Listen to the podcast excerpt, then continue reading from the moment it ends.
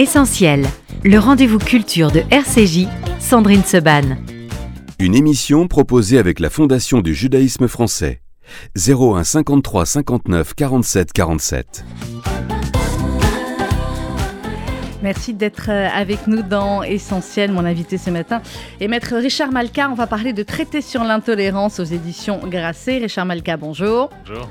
Merci beaucoup d'être euh, avec nous. Je me faisais la réflexion, parfois il y a des livres qui font 400, 500 pages et euh, vous vous dites j'ai 10 minutes avec l'auteur, bah, ça suffira parce qu'il n'y a pas grand-chose de d'envoyer où je veux en venir, Richard. et puis alors vous, le livre, la plaidoirie, fait 86 pages exactement et euh, pourtant, j'ai, je crois, 10 pages de notes et je me dis, une heure, ça ne suffira pas pour évoquer tout ce qu'il y a euh, dans ce livre, dans ce euh, plaidoyer. à quel moment vous vous êtes dit, Richard Malka, à quel moment peut-être du premier procès, vous vous êtes dit, mes plaidoiries, qu'évidemment, vous écrivez, vous, j'imagine, vous réécrivez, vous. à quel moment vous vous êtes dit, il faut qu'elles soient publiées parce que, parce que? Alors, je me suis jamais dit ça en fait. Euh, et là, c'est passé l'occasion de rendre hommage à mon éditeur Christophe Bataille euh, chez Grasset. Euh, qui sur euh, la, la, en fait l'histoire remonte à, la première des plaidoiries de ce triptyque. Donc au moment euh, de, du procès sur les caricatures de, de, Mahomet. Donc là on est en 2007-2008 et, et, des années plus tard il y avait eu une sténotypiste à ce, lors de ce procès. On avait eu le droit de faire venir une sténotypiste. Donc j'avais la trace précise de ce que j'avais plaidé. normalement on l'a pas vraiment euh, et, euh, et c'est une idée de Christophe Bataille euh, de publier cette première plaidoirie en se disant c'est pas grave, on en vendra 300, 400, 500. Je, crois, qu'on a vendu beaucoup plus. alors non, non, sur la première. la première. alors c'était, il y avait celle de Georges Kejman également, mais en tant que, en, tant que témoignage, il voulait que ça existe. Mhm. Euh, on avait même renoncé euh, à toucher un avaloir. Enfin, vraiment, c'était pas du tout une opération euh, à visée commerciale. On se disait qu'on en vendrait quelques centaines. En fait, il a pas si mal marché. On en a vendu 12 000. Ouais. Bah oui, dans le milieu de l'édition. Donc, ça a été une première surprise. Mais, mais donc, l'idée vient de lui. Et puis ensuite, bah, lors de ma deuxième plaidoirie, la première sur les attentats, euh, bon, là, il y avait quelque chose de naturel à poursuivre ce qui avait déjà été engagé. Et, et puis, euh, celle-ci, euh, en l'écrivant, je me disais bien aussi que... il faudrait la publier. Parce qu'il y, y, y a, une portée universelle. En tout cas, c'est ce que j'ai essayé de faire. Dans des plaidoiries aussi importantes, Richard Malka, dans des moments de, de vie et de procès aussi importants, est-ce que vous lisez exactement ce que vous avez écrit ou est-ce qu'il y a des moments d'improvisation, entre guillemets, où vous vous dites euh, non, là, je ne peux pas improviser parce que. Euh, Sur ces deux dernières-là, euh, dans... s'agissant du procès des attentats de Charlie Hebdo, non. Il n'y a quasiment pas d'improvisation parce que parce qu'on peut déraper à chaque mot, parce que c'est trop compliqué, que, que, le propos est trop construit. Mais pour autant, je ne les lis pas. Euh, parce qu'il y a une déperdition terrible, comme vous disiez. Donc, je les apprends par cœur, en fait. Mmh. Entièrement par cœur. Entièrement. Entièrement par cœur. À quoi bon plaider une fois de plus? À quoi bon me répéter à l'infini alors que depuis 15 ans, j'ai dit tout ce que j'avais à dire? Vous commencez comme ça, Richard Malka, et pourtant, il faut plaider.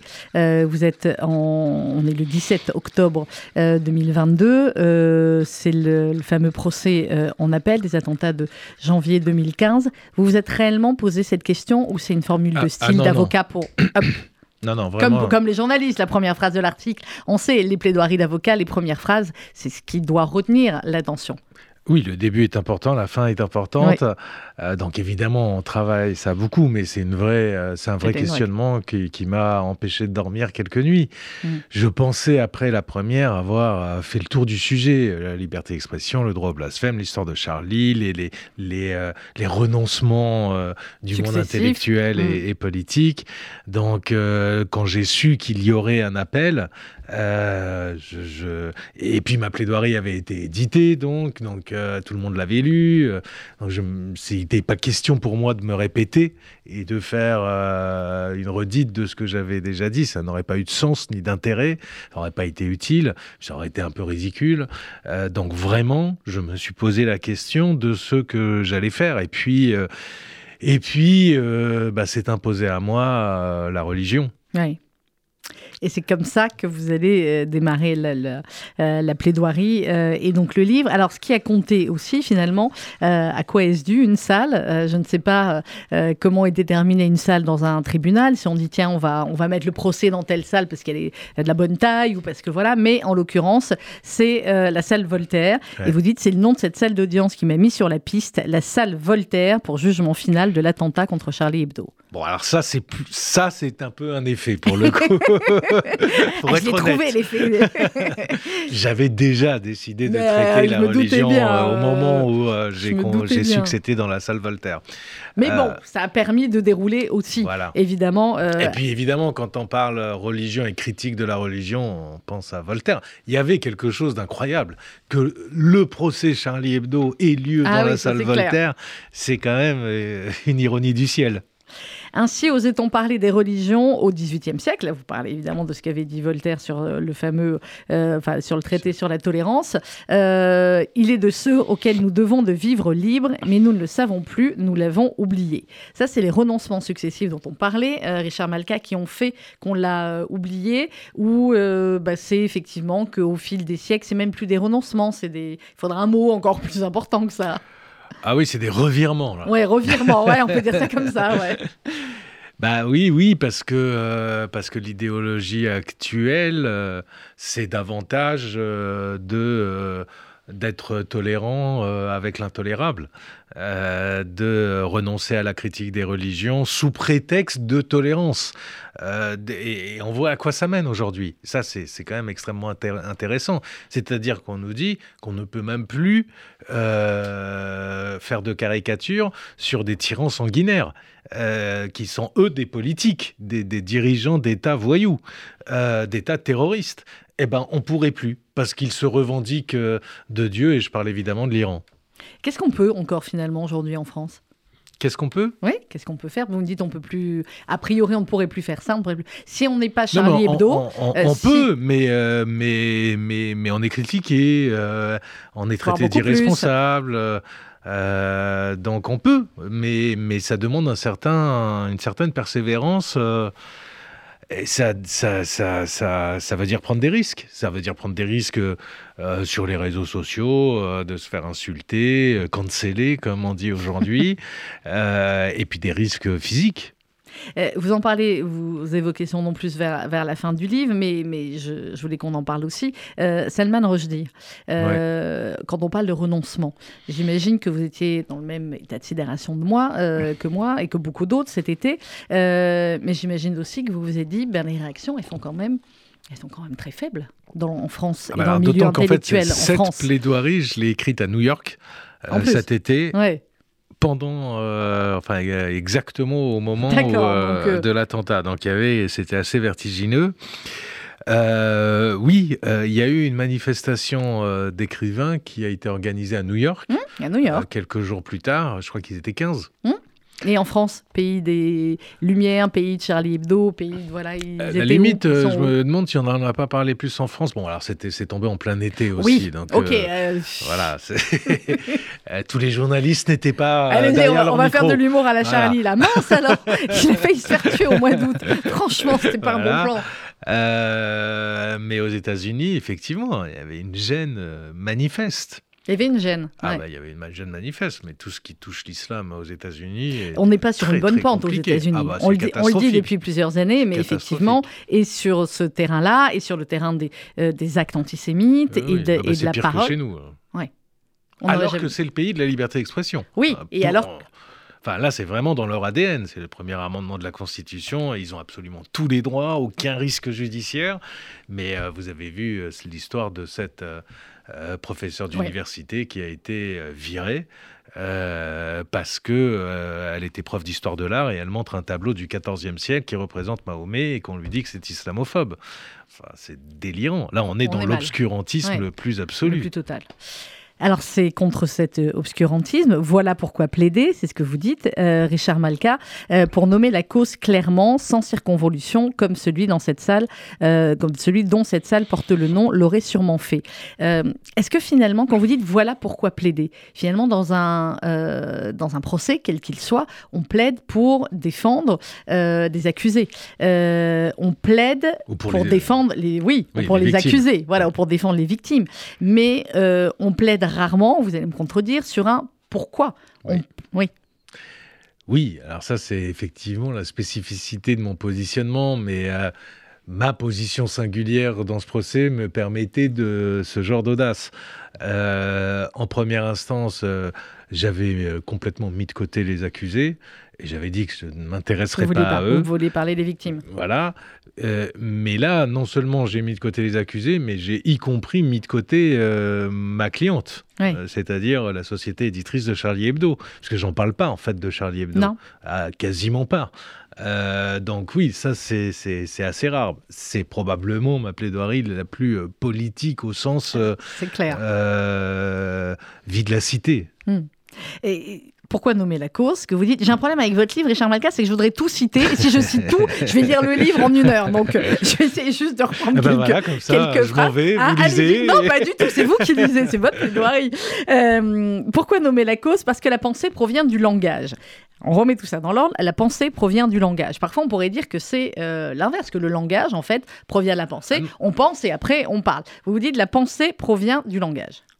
Ah bah oui, mais ça c'est établi. Euh, le, fait de formuler, ça marche dans les deux sens d'ailleurs. Oui, oui. Mais le fait de formuler des mots, euh, bah, ça aide à conceptualiser, à affiner sa pensée, à la construire.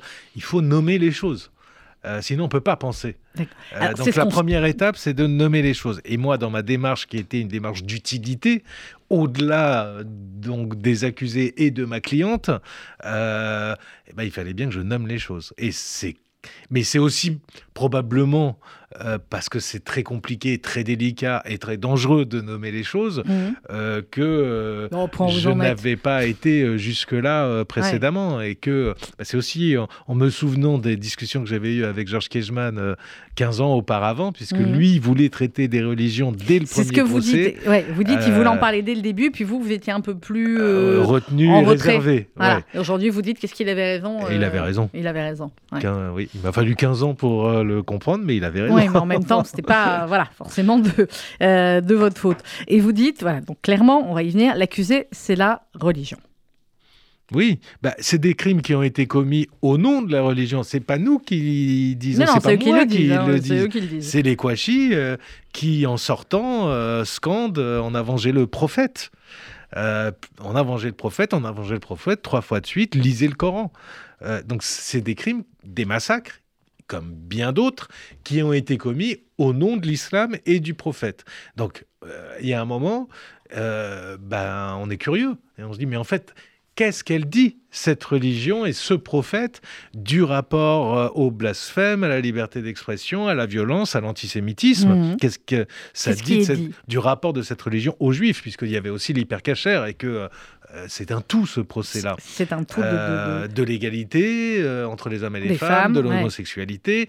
Donc en fait, on entend des choses. Bon, moi, je m'y intéressais depuis 15 ans, donc j'avais oui, cette religion par différents petits bouts. Mais pour être honnête, je m'y étais jamais complètement vous plongé. jamais plongé dans le Coran. Voilà. Et donc là, je me suis dit, eh ben, je vais y aller et je vais, je veux comprendre.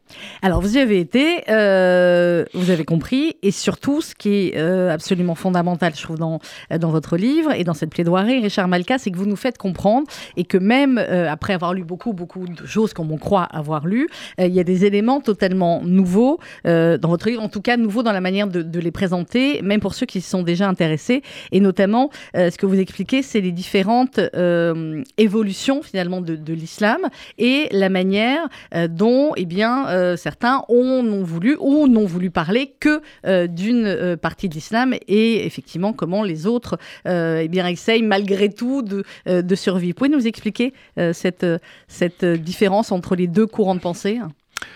Bah, en fait, il y a, y a en islam, mais ça a existé évidemment dans, dans, toutes les religions, mais il y a, mais aujourd'hui c'est plus prégnant s'agissant de cette religion, il y a, y a, y a une instrumentalisation politique très forte d'abord qui a été faite, mais à partir de l'ignorance des textes.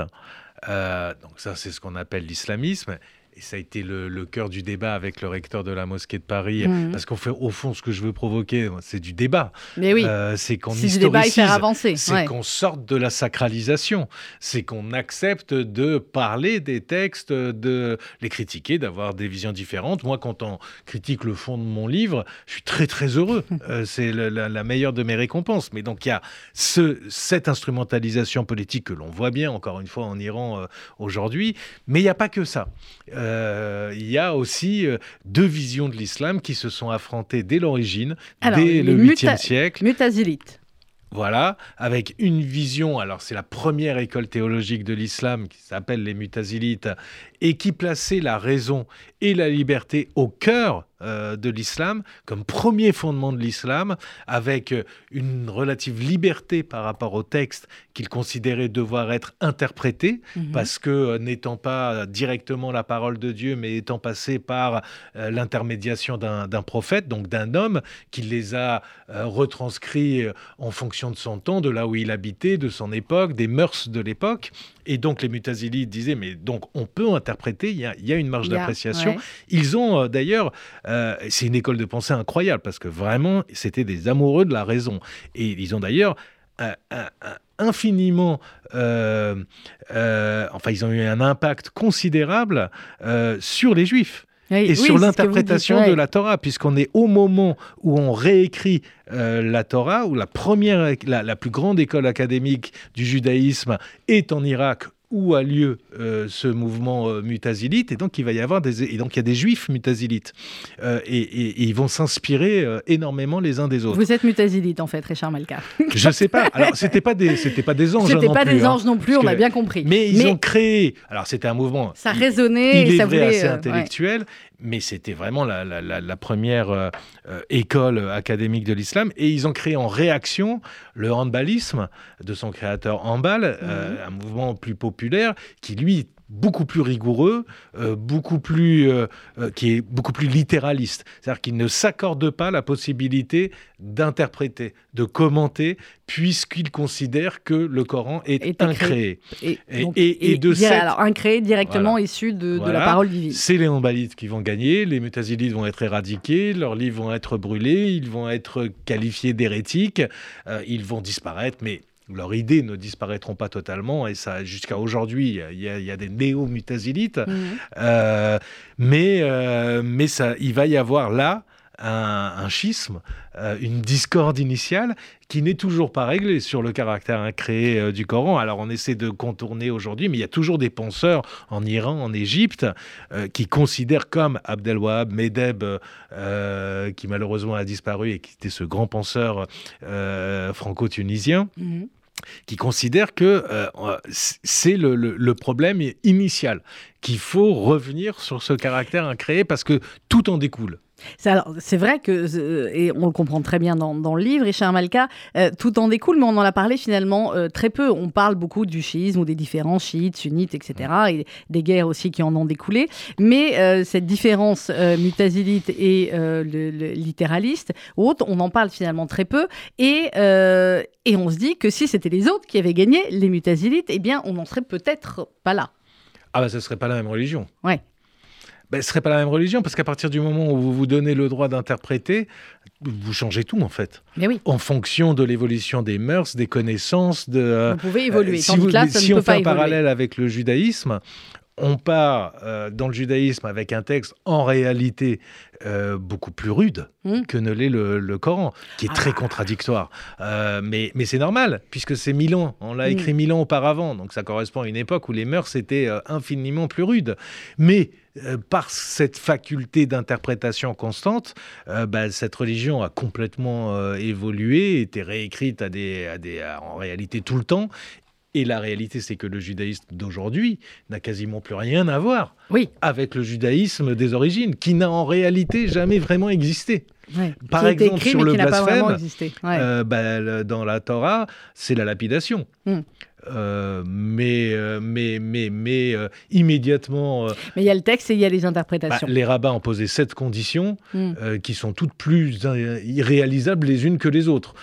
Puisqu'il fallait avoir prononcé le nom, un nom de Dieu que personne en réalité ne connaissait à l'époque et ne prononçait pour que le texte soit applicable, puisqu'il fallait des, je ne sais plus combien d'attestations exactement au mot près dans les mêmes termes contre la personne qui était accusée.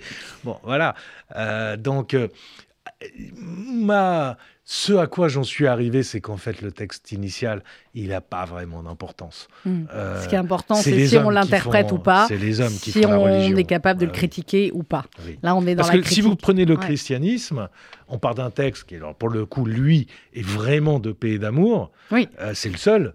Euh, c'est le paradigme euh, de cette religion-là. Ça n'a pas empêché de donner les croisades. Oui, ça n'a pas empêché plein de trucs euh, fort peu sympathiques. Et de brûler au bûcher les blasphémateurs et l'Inquisition. Oui, donc clairement, c'est ce qu'il faut, entre guillemets, en retenir, c'est que sur les trois religions, il y en a deux qui ont interprété, ont combattu, ont raisonné, machin, et une qui ne l'a pas encore fait. Et dont on espère qu'elle euh, qu'elle le fera. Euh... Qu'il l'a fait dans certains de leurs courants. Oui. Et même, euh, Mais ce ne sont pas les courants majoritaires. Et vous le dites d'ailleurs de manière très courageuse en tout cas, à un moment donné. C'est pas le courant qui l'emporte, voilà. Euh, et c'est pas non plus une vision marginale, c'est la vision militante. Et vous dites, or, la vision des Kouachi n'est pas la plus populaire, mais c'est elle qui, mais c'est celle qui gagne toujours. Euh, l'islam des Kouachi, mon accusé, n'a rien euh, de marginal. Quand vous dites cette phrase, Richard Malka, l'islam des Kouachi, mon accusé, là, dans cette, on a compris que c'était l'islam. Est-ce que c'est toujours les Kouachi, du coup, l'accusé? La question est provoque, comme vous. Non, c'est pas là, c'est pas les Kouachi, c'est la vision de l'islam qui produit les Kouachi. Mhm. Alors cette vision et les Koulibaly et les Mera et... voilà, cette vision de l'islam est partagée malheureusement par des euh, millions de personnes qui toutes ne deviennent pas terroristes. Parce qu'on peut être, on peut avoir une vision, une lecture littéraliste, rigoriste, radicale, et puis euh, rester euh, tranquillement dans son coin et ne rien faire. Mais c'est le terreau. et plus le terreau est, important, plus automatiquement, bah, ça donne des, un nombre important de, de, de personnalités qui vont passer à l'acte. Alors, vous dites, euh, vous parlez d'Adonis dans le, dans le livre, Richard Malka, vous dites Adonis a consacré un livre. Qui va bien plus loin que moi. ouais, il va un peu plus loin que vous. Euh, il relève que sur 3000 versets du Coran, 518 portent sur des châtiments. Les supplices divers et variés font l'objet de plus de 370 versets, dont les versets euh, fameux 70 et 72 de la Sourate 40 qui promettent à ceux qui désobéissent d'être traînés avec des chaînes dans l'eau bouillante et précipités dans le feu. C'est un exemple parmi d'autres. Vous dites, mais comment faire euh, si on refuse la faculté d'interpréter le texte Est-ce qu'on fait bouillir de l'eau? Certains font bouillir de l'eau ah. hein, en Iran et, et ailleurs. Adonis, c'était qui et comment est-ce que lui en est arrivé à, cette, euh, à, ce livre? Alors, Adonis, c'est probablement le plus grand poète euh, vivant euh, de langue arabe. il a eu des fonctions officielles à l'UNESCO pour représenter les pays arabes. Donc, c'est quand même quelqu'un d'important, d'érudit, alors, il a aujourd'hui, euh, il est lui-même dans une sorte de, radicalité, pour le coup, euh, euh, anti-religieuse. mais c'est un véritable intellectuel et qui a une, qui a, qui a, qui a, qui est l'auteur d'un livre sur les rapports précisément de l'islam et de la violence, mhm. qui n'est consacré qu'à cela, et qui relève que le Coran est un texte violent. Mais il y a des centaines, effectivement, de références à des, des châtiments qui sont eschatologiques. C'est au ciel hein, qu'on châtie. C'est Dieu est le maître de la vengeance. mais, il faut dire aussi qu'il y a aussi, euh, je crois, 125 versets euh, qui parlent de tolérance, de bienveillance à l'égard euh, de, de, ceux qui ne croient pas en l'islam ou de ceux qui ne croient pas.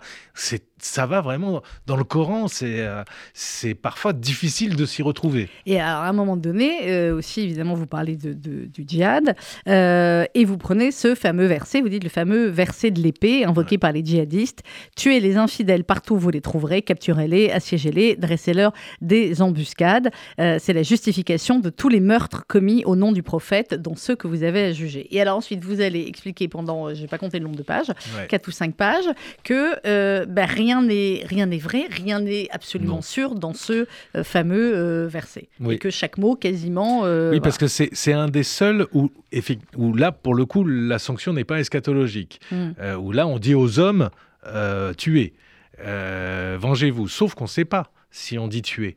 Euh, puisque euh, en arabe, le verbe tuer et le verbe combattre a la même racine, et qu'on ne sait pas quel est le véritable sens euh, de ce mot il, y a 14, il y a 14 siècles tel qu'il a été utilisé, qu'on ne sait pas non plus si on parle des infidèles mhm. ou des polythéistes. ou des associateurs. C'est le, mot probablement le plus, le plus proche donc en fait, on ne connaît pas, on ne connaît plus le sens. Euh, on peut, on peut plus savoir. Euh, si on fait une analyse euh, historique anthropologique euh, et puis il faut le ramener à la société où ça a été prononcé, où en réalité c'était des tribus, c'était, euh, c'était, on était dans une société tribale euh, où on ne tuait pas. C'était impossible, les effectifs étaient trop peu nombreux, la vie était trop dure. on est dans le désert d'Arabie, donc ce qu'on veut c'est manger, boire et commercer. Survivre, donc c'est pour faire peur, mais jamais on passait à l'acte. Dans cette société-là du prophète, le, le, djihad était impensable. Le, les, les, les martyrs, ça n'existait pas. Euh, et, et, et, et, Mahomet, lui, son univers mental, c'est la Mecque, Médine. C'est les 450 km qui. Il ne pense pas le djihad pour le monde entier pour 14 siècles plus tard. C'est pas euh, détemporalisable. Il pas la vision. Euh, comme le dit Jacqueline Chabi, qui m'a beaucoup que vous Citez beaucoup dans le livre. c'est pas détemporalisable. On peut pas décontextualiser. donc, et le, et le verset suivant, mhm. c'est protéger les infidèles. Oui, et, vous dites, on ne sait pas dans quel ordre, en fin de compte, les ah bah, versets. personne ne sait dans quel ordre ça a été prononcé. Le, Coran a été écrit après la mort de Mahomet. On ne sait mm. pas très bien sur combien de temps, on ne sait pas très bien par qui, euh, mais euh, c'est essentiellement, il a été écrit après la mort de Mahomet, puisque Mahomet ne savait pas y écrire. Ça doit bien les énerver que vous connaissiez aussi bien. Pardon? Si je dis ça doit bien en énerver certains que vous connaissiez aussi bien. Oui, on est d'accord. Effectivement, en regardant les commentaires euh, sur, quelques réseaux, manifestement. Euh, vous, regardez encore les commentaires, Richard non, sur les réseaux Non, vous regardez plus. Vous n'êtes plus sur aucun réseau. Alors si, si, mais pas sur Twitter. Euh, non, j'imagine bien. Oh, c'est étonnant. Vous seriez des moments absolument charmants, j'imagine bien. On vit beaucoup mieux sans. On vit beaucoup mieux sans, ça c'est clair. On vit beaucoup mieux avec un peu de David Bowie aussi au milieu de l'émission. Ah, oui, ah bah toujours. oui, ah bah toujours. David Bowie, Life on Mars, et on se retrouve juste après avec mon invité ce matin, Richard Malka, traité sur l'intolérance, c'est aux éditions Grasset. It's a god awful small affair to the girl with the mousy hair. But her mommy is yelling no, and her daddy has told her to go. But her friend is nowhere to be seen. Now she walks through her sunken dream to the seat with the clearest view. And she's hooked to the silver screen. But the film is a sad thing she's lived it ten times or more.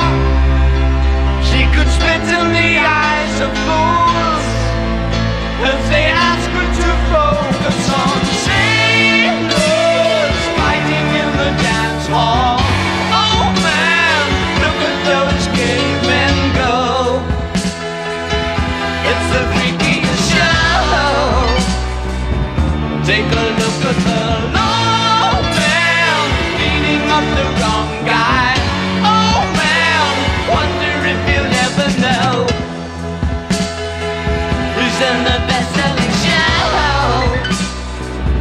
is their life on Mars?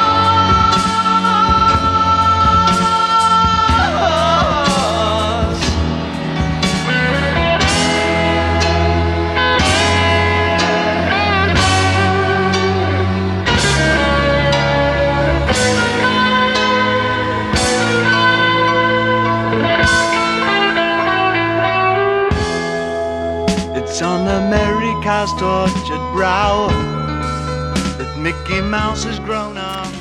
David Bowie, Life on Mars. Richard Malka, vous pensez que c'est mieux sur Mars ou pas? C'est plus calme. C'est plus calme pour l'instant. Attendez qu'on débarque un peu euh, là-bas. Euh, pour l'instant, a priori, effectivement, euh, c'est plus calme et, ça fait du bien d'écouter du David Bowie. On parle ce matin avec Richard Malka de traité sur l'intolérance aux éditions Grasset, votre plaidoirie au moment du procès en appel de, de Charlie Hebdo. alors, vous parlez de beaucoup de, de pays, aussi d'autres exemples concrets au Nigeria, au Pakistan, en Iran. C'est vrai qu'on parle beaucoup de l'Iran actuellement, et tant mieux, et encore passé, parce qu'il faudrait pouvoir les aider un peu plus. Le Nigeria, on en parle beaucoup moins. Ah oui, et pourtant. Et pourtant, hein. Et pourtant, il s'y passe des choses pas très euh, sympathiques. L'histoire de la jeune étudiante Déborah, Samuel, c'est quelque chose, hein. Euh, qui a quelque... En fait, j'ai voulu ponctuer ce mm. récit euh, ancien de faits actuels pour montrer à quoi on en arrivait, à quelle folie on en arrivait. Et, le premier exemple que je prends est effectivement celui de cette jeune étudiante de l'État du Sokoto au Nigeria, qui est un État qui applique la charia, mais où il y a une minorité chrétienne. Et euh, bah, dans une université, euh, y a, les étudiants ont un groupe WhatsApp. Euh, un étudiant demande à une autre, mais tu as réussi tes examens? Elle répond oui, à la grâce de Jésus. Des étudiants ne sont pas contents qu'elle utilise le mot Jésus, lui disent qu'elle ne devrait pas.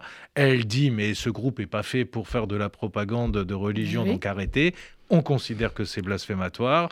Euh, des, centaines d'étudiants la pourchassent. Elle se réfugie dans un local de l'université. Euh, les, euh, on appelle les policiers pour l'exfiltrer. Mais il y a une émeute. Les policiers sont obligés de la laisser.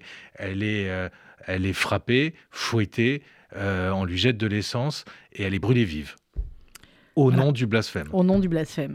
Alors, un petit peu plus loin, euh, Richard Malka. C'est ça une société où on ne peut pas blasphémer. Mais c'est ça, c'est juste ça. Enfin, juste, on comprend. Et il y a beaucoup d'autres euh, exemples. Et il y aurait des, centaines et des, milliers d'exemples. Et, oui. Et en Iran, il y en a tous les Simplement une précision le vice-président du Nigeria euh, condamne par des tweets et dit son horreur.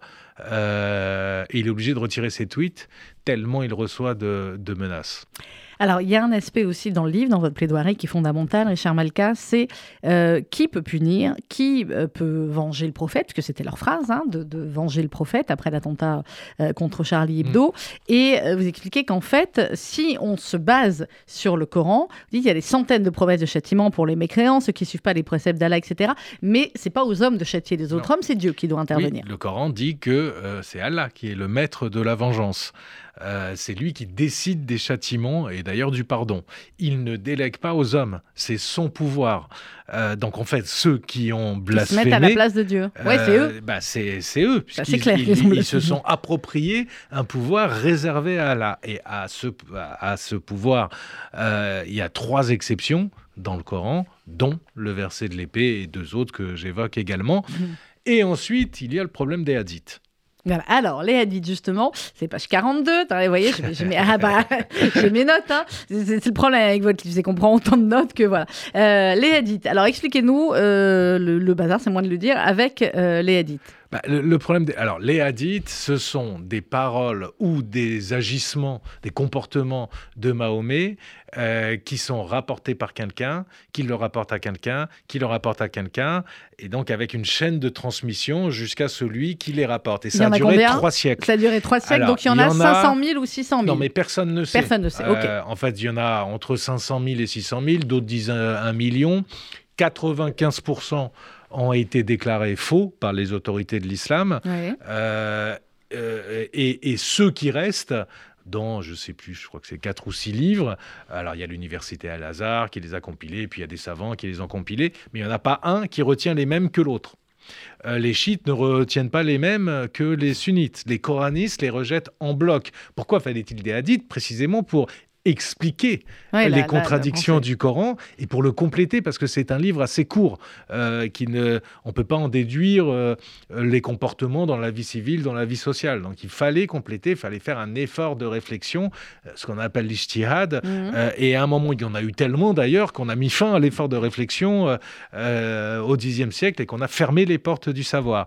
Et, et, parmi ces hadiths en fait à chaque fois qu'on a vérifié les chaînes de transmission ou le contenu il se sont avérés faux parce qu'anachroniques. On disait que Mahomet avait, avait rencontré telle tribu qui n'existait pas à l'époque, par exemple.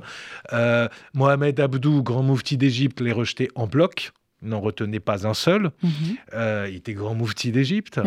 Euh, Gamal el-Banna, c'est intéressant, c'est le mhm. petit frère d'Hassan al-Banna, le fondateur des frères musulmans. Oui, dire. Euh, Gamal el-Banna, alors lui, il les appelait, c'est la tribu euh, de ceux qui disent il m'a été rapporté que, et mhm. qui inventent n'importe quoi. Il y a un hadith qui dit si votre prince vous tape dans le dos et vous vole votre bourse, bah, il faut quand même respecter ce qu'il dit et exécuter ses ordres. On se demande à qui ça profite.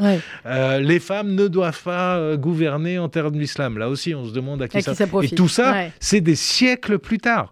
En fait, c'est impossible.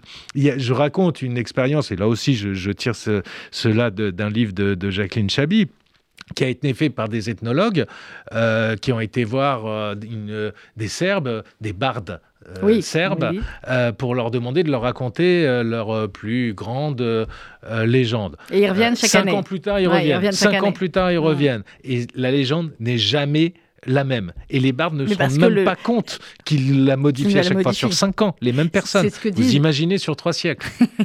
c'est ce que disent les policiers et les avocats face à la parole d'un témoin. Euh, on sait à quel point c'est parfois extrêmement compliqué et, et, et, certains en profitent d'ailleurs euh, largement. Donc en euh, fait, selon les contextes politiques, on inventait des hadiths, des hadiths, des mm. hadiths. Et puis au final. On en invente encore aujourd'hui? Ah non, normalement c'est fini. au XIXe siècle. mais simplement, quand quelqu'un vient vous parler d'un hadith, vous êtes absolument certain euh, que quelqu'un pourrait venir vous parler d'un hadith qui dit exactement le contraire. Le contraire de ça. Donc chacun prend le hadith qu'il veut finalement. et mais c'est pareil dans la charia. ça fait 50 ans que des pays arabes essaient de transformer la charia en véritable code, comme un code civil. Ils n'y arrivent pas et ils ne pourront jamais y arriver, sauf à dénaturer complètement ce qu'est la charia, parce qu'on retrouve exactement les mêmes contradictions que euh, celle du Coran mm. euh, et que euh, celle des hadiths. Bon, mais il y en a que ça, que ça dérange quand même pas beaucoup. vous évoquez un nom également dans, dans, ce livre. vous parlez d'Ivan Colonna et vous dites on est passé bien vite sur son agresseur, sur le fait que finalement, avec une remarque à pudeur sur la raison de son assassinat, on attend encore le rapport d'enquête qui était promis. je voulais vous faire revenir là-dessus parce qu'effectivement, on y passé très très vite. alors, Ivan Colonna a fait ce qu'il a fait, c'est pas pour rien qu'il était en mmh. prison. En tout cas, il est il avait été euh, reconnu. Mais là, effectivement, il a été tué parce que apparemment il aurait aussi euh, fait, euh, fait un blasphème c'était un meurtre en ah bah, prison. C'est passé là encore c'est c'est ce qu'a dit son agresseur. Son agresseur a justifié son acte. Je rappelle qu'il a été étouffé dans un sac pendant huit minutes parce qu'Ivan Colonna aurait mal parlé du prophète euh, donc effectivement, Yvan Colonna a fait ce qu'il a fait, il a été condamné, euh, mais ça ne justifie en aucun cas, alors qu'en plus je crois que c'était un détenu modèle, euh, ça, ça justifie en aucun cas qu'il soit exécuté, assassiné. c'est pire, c'est pire, il était en prison, il, était, sous la garde de la République. Euh, et euh, oui, on est passé euh, très très vite. Et je, enfin voilà, que ce soit à Paris, à New York, en prison ou dans une rédaction, en fait, quand on parle mal du prophète, ce serait la mort. Hmm avec euh, à chaque fois, malheureusement, au fil des années, finalement, Richard Malka, des groupes de plus en plus radicaux. À un moment donné, on se dit, bon, bah, on est au plus radicaux. Ben non, il y a encore pire, ah bah malheureusement, dans l'horreur. Et vous dites à un moment donné, même Ben Laden lui-même, à la fin des années 80, fut considéré comme mécréant par un groupe plus ah bah radical que oui. lui. Oui, mais c'est euh, en fait, euh, c'est le drame. C'est que pour ces radicaux, les musulmans ne seront jamais assez musulmans. Oui. Euh, et ils s'éradiquent eux-mêmes. Et les mécréants seront de plus en plus mécréants pour des choses plus infimes euh, au fur et à mesure. Absolument. Euh, et, c'est ce que, alors, c'est ce que dit, alors, pour revenir à Gamal El-Banna, mhm. il disait que cette vision-là, essentiellement basée sur des hadiths, que parfois on considère comme étant supérieurs à ce qui est écrit mhm. dans le Coran, et ça c'est ce que font les, les Wahhabites, qui à l'origine sont considérés comme une véritable secte, qui ont été jusqu'à profaner les tombes des compagnons du prophète, mm. euh, et qui voulaient raser, euh, euh, y compris la Mecque. Bah, lui considérait que cette vision-là, c'était la mort morale, sociale et intellectuelle des musulmans. Mm. Parce que c'est absurde. c'est on est dans un fanatisme absolu, dans un refus de la modernité, de la, du savoir, de la connaissance.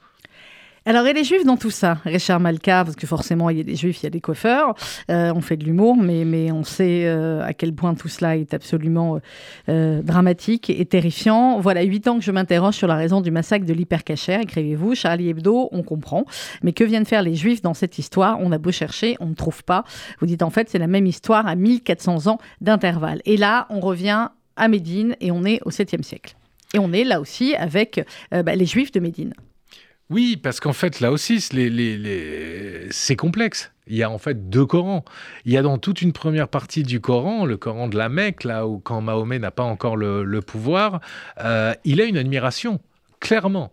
Euh, à l'égard des tribus juives mhm. euh, et du judaïsme, des tribus juives de, qui peuplent à ce moment-là l'Arabie saoudite, parce que lui, son problème, c'est le polythéisme. Euh, donc les monothéistes sont ses alliés naturels en fait. Et donc il, il, s'en inspire beaucoup, euh, mais du christianisme aussi. Euh, il y, a quand même beaucoup de convergence hein, entre la. Mais oui, bah, bien sûr. Et, et, et, donc il s'en inspire beaucoup. Il a des paroles très. Il est dans la louange et il demande à être reçu par les tribus juives. Mais là, les tribus juives ne le reconnaissent pas du tout comme un nouveau prophète. Des nouveaux prophètes, il y en a toutes les semaines hein, à cette époque-là, euh, dans ce, dans ce lieu-là. Et donc, euh, bah, ça se passe mal. Ils ne veulent pas le reconnaître. Et là, le ton change. Et le ton change en particulier quand il devient euh, gouverneur de Médine. Donc là, mhm. on, est, on passe dans un Coran de gouvernement beaucoup plus contraignant. et là, ça ne plaît pas du tout à Mahomet qu'il y ait des tribus juives, non pas qui se convertissent pas à l'islam, parce que ça n'existe pas l'islam euh, à cette époque-là, c'est beaucoup plus tard. Beaucoup plus tard. Donc, il, et puis il peut pas, euh, euh, il n'y a pas de conversion possible. mais lui, il veut une alliance intertribale. Il veut le pouvoir. C'est une logique de pouvoir. Et donc, ça ne lui plaît pas que les tribus juives refusent cette alliance intertribale et en plus se moquent de lui. Euh, parce qu'à l'époque, il y avait des poètes et je raconte l'histoire d'un poète très célèbre qui en même temps est chef de tribu, euh, c'est en fait les caricaturistes de l'époque. Et, oui. et, puis ils y allaient. hein. Ah bah ils y allaient très très très très très fort. J'ai pas cité. Charlie Hebdo, c'est les petits joueurs. Ah bah, J'ai pas hein. cité dans cette dans ce livre les, les exemples d'insultes de l'époque, mais mm. en, général à caractère sexuel. Mais mais le Coran lui-même fait état de toutes les moqueries dont euh, dont Mahomet fait l'objet à cette époque-là. Et donc il fait assassiner. Euh, ce chef de tribu-là, euh, parce qu'il s'est moqué de lui. Euh, et, cette histoire-là est extrêmement, est restée extrêmement célèbre. Et tous les prédicateurs l'utilisent pour justifier comme l'histoire du, du, Sanhédrin qui aurait jugé euh, Jésus, ils y trouvent là une justification religieuse à leur haine des Juifs. Et, ce que et donc c'est vertigineux parce que Charlie Hebdo, ils ont été tués pour leur caricature d'aujourd'hui et les Juifs pour leur, pour leur caricature d'il y a 1400 ans. En fait. Bon, continuons de caricaturer. Euh, et vous dites le plus indigne, le plus triste aussi, c'est qu'un des rares textes dont on sait avec certitude qu'il traduit la pensée de Mahomet est un texte de protection des Juifs. Oui, la, fameuse constitution de Médine, mhm. qui n'est pas vraiment une constitution, mais qui est davantage une espèce de charte qu'une constitution. Et là, on sait que euh, ça a été fait euh, dans son temps, sous sa dictée. Euh, donc on sait que c'est validé par le prophète, contrairement au hadith par définition, contrairement au Coran qui a été écrit après lui. Et, cette constitution de Médine comporte des, bah, des, directives extrêmement protectrices, puisque on parle y compris, alors il y, a aussi là des, des, des, des, euh, conflits d'interprétation pour trouver le sens réel, de, mais on parle y compris d'une Oumma entre, entre juifs, et musulmans. et surtout, c'est un texte très protecteur mm. euh, des juifs. Et ça, on sait que c'est une parole de Mahomet. Et les salafistes et les wahhabites vous disent non, non, mais ça, faut le mettre à la poubelle. En fait, ils font le tri ils de ce qui leur va chez Mahomet. De faire le tri de ce qu'ils retiennent ou pas dans les paroles de Mahomet. J'ouvre une parenthèse euh, d'actualité, euh, Richard Malka. Je pense qu'on posera la même question tout à l'heure à 13h. Il y a Yannis Roder aussi qui est, invité sur RCJ. Euh, la baya, c'est un vêtement culturel ou cultuel? Ah bah non, mais là, il n'y a, a pas de doute. Ah, moi je sais, mais apparemment, vous voyez qu'il y a un, premier secrétaire du PS, Olivier Faure, pour pas le nommer, qui a quand même dit la semaine dernière sur une grande chaîne de télé, non, non, la baya, c'est un vêtement culturel.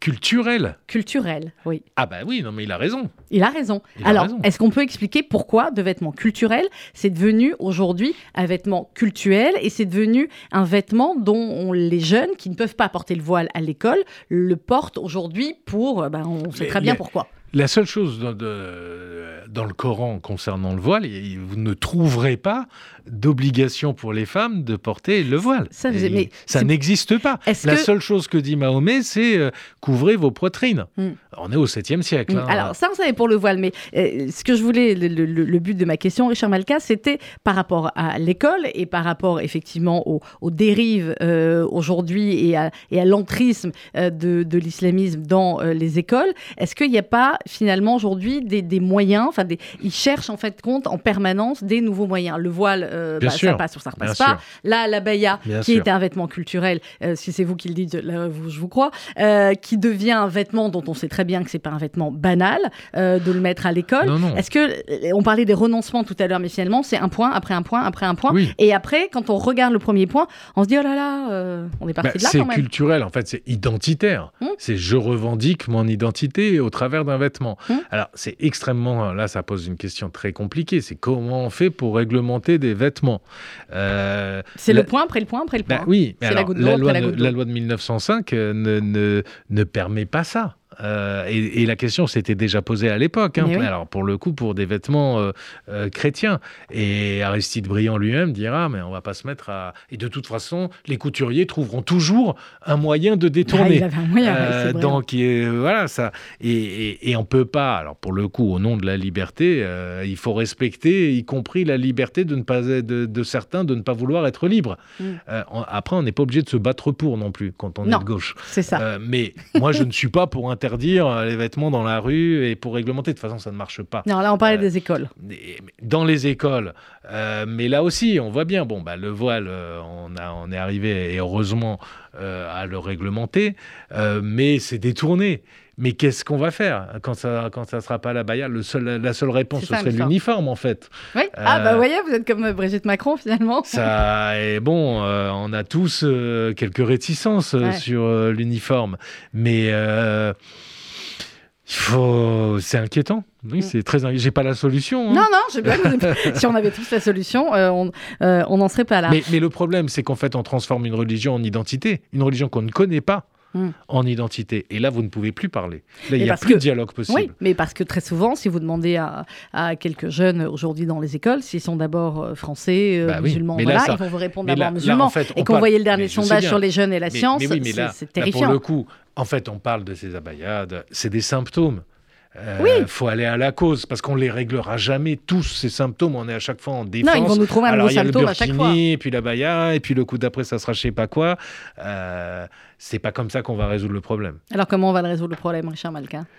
Ah ben, on va le résoudre euh, en partie par euh, la, libération, la liberté d'expression, le droit au blasphème, et, donc le, savoir, la, connaissance, le partage de cela, et mm. donc pour employer des termes à la mode, la libération de la parole chez les musulmans. Euh, la libération de la parole attachée aux valeurs républicaines, à la laïcité, euh, à la modernité, aux sciences.